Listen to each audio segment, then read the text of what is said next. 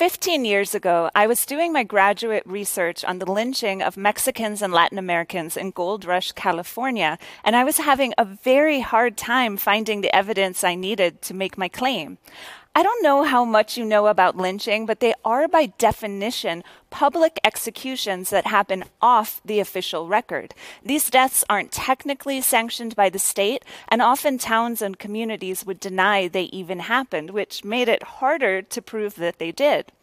Still, even when the official record refused an act of violence, local lore often served as an alternative archive, a different way of recording history.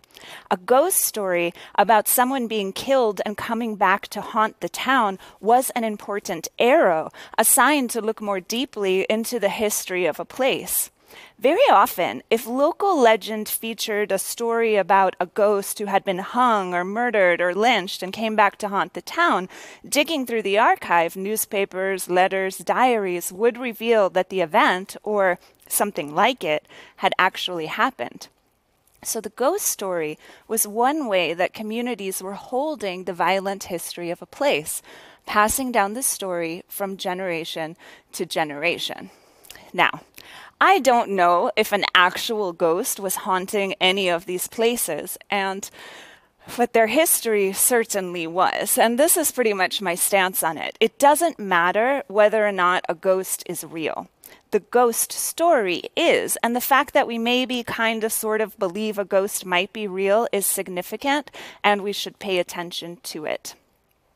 I'm not the only one who thinks this, by the way. There is a whole field of interdisciplinary research called spectrality studies, which is proof that academics will think of anything. Still, this idea was transformative for me, and not just in my research. For most of my life, I was terrified of ghosts. I didn't even want to hear a ghost story because I didn't want to entertain the possibility that a ghost might exist. And why not? In popular culture, Ghosts are portrayed as mean, vengeful, destructive forces. They're terrifying at worst and unsettling at best. Unexpected presences who show up and demand your emotional attention at any cost. We are taught to be afraid of dying and death and to the dead. But when I stopped worrying about ghosts and started worrying about ghost stories, I found myself in a new relationship with the world around me.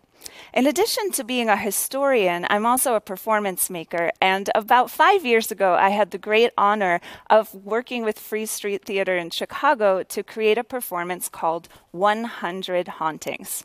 To make this performance, we asked hundreds and hundreds of Chicagoans if they'd ever encountered a ghost. We were interested in what I call ordinary ghost stories. So, not the kinds of ghosts who show up in urban legends or on a city's ghost tour, but the kind of ghosts people say they've just found in the bathroom right after signing the lease on a new apartment. Following my research, we were interested in what these ghosts might tell us about Chicago's hidden history, but we were also interested in the ghost story as a form. Like no other kind of storytelling, ghost stories ask us to gather around, lean in, and thrill at the possibility that some very scary, very chilling thing actually happened while at the same time being sure, so sure that it didn't, right? Right? I have found that almost everyone has a ghost story. Even people who say they don't believe in ghosts usually have a well story about something they're sure has a rational explanation, even if they're not quite sure what it is. And this not knowing has left them unsettled with a feeling they can't quite explain. And this is what I love about ghost stories how so often they get right to feeling. Underneath the fun and chill of it are complex relationships with life, with death, and with each other. Whenever anyone asks me, and whenever anyone tells me a ghost story, I ask them two questions. First, what do you think this ghost wanted? And second, because most people are ambivalent about whether or not the ghost actually exists, I ask, what is it that you want from the ghost? The first question is pretty easy to answer. I have found that most ghosts fall into one of three categories, and what they all want is pretty much the same to be acknowledged.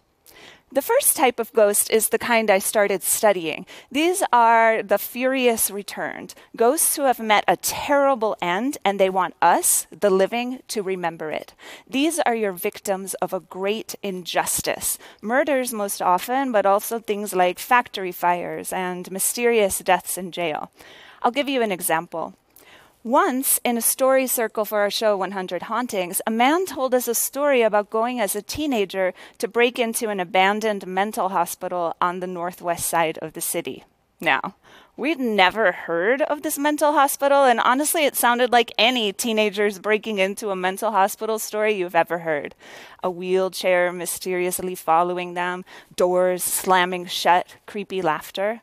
But remember, these kinds of stories can be important arrows, so we followed up. And sure enough, multiple city records show that there was a poor farm and almshouse on the northwest side of the city, which later became one of the largest carceral mental hospitals in the United States. It was the kind of place where people, mostly poor people and immigrants, were locked up for decades, often against their will. It was also the kind of place where when they died, they were usually buried in the back in an unmarked grave. The Chicago Tribune reports that as many as 38,000 unmarked graves are in the back. Now, this is a really significant piece of Chicago history, but I'd argue it's not well known. Most people who live here don't know anything about it, but the ghost story asks us to remember. The second kind of ghost story is probably the most common. We'll call them the leave me alone ghost. This is the kind of ghost who just wants us, the living, to get out. Usually, people experience this as bad energy or a creepy, unwelcome feeling in some parts of the house, and people usually imagine that this is a former resident who's not happy that new people have moved in. What's interesting to me about this kind of ghost story is that you find it most often in appropriated spaces. Think gentrifying neighborhoods or the old built on a sacred burial ground trope. And here's where I want to remind you that it doesn't matter whether or not the ghost is real, the ghost story is. So maybe there really is a ghost who's trying to push us out, or maybe there's some part of our unconscious that's grappling with whether or not we have a right to be here, whether or not we really belong. Sure, we live here now, but should we? What happened to the people who came before? The third kind of ghost is my favorite. I'll call them are still with us. These are your beloved grandparents, a child still playing with a ball up and down a hallway, the elevator operator still showing up to work. Sometimes these ghosts are strangers to us. They're not people we used to know, but they're not bothering us or meaning us any harm. They're just kind of there. I'll give you an example. Many people believe that the building where my theater is located is haunted. I've not experienced this myself, but I can't tell you how many people have described seeing exactly half a man sitting in our lobby. He doesn't interact with us or disturb us in any way, he's just there. Sometimes, though, these ghosts are more active. I've heard many stories from people who thought their child had an imaginary friend until suddenly their child knew how to play chess or was singing songs in a totally different language. And here's where these stories get really emotional. Often people are convinced that this is some family member returned, sent coming to watch over them. One woman told me a story about her husband coming to visit on a day when she was so sad she didn't know what else to do but cry. Another woman told me she was sure that a faucet turning on and off in her bathroom was her sister because it was so like the pranks her sister used to play when she was alive.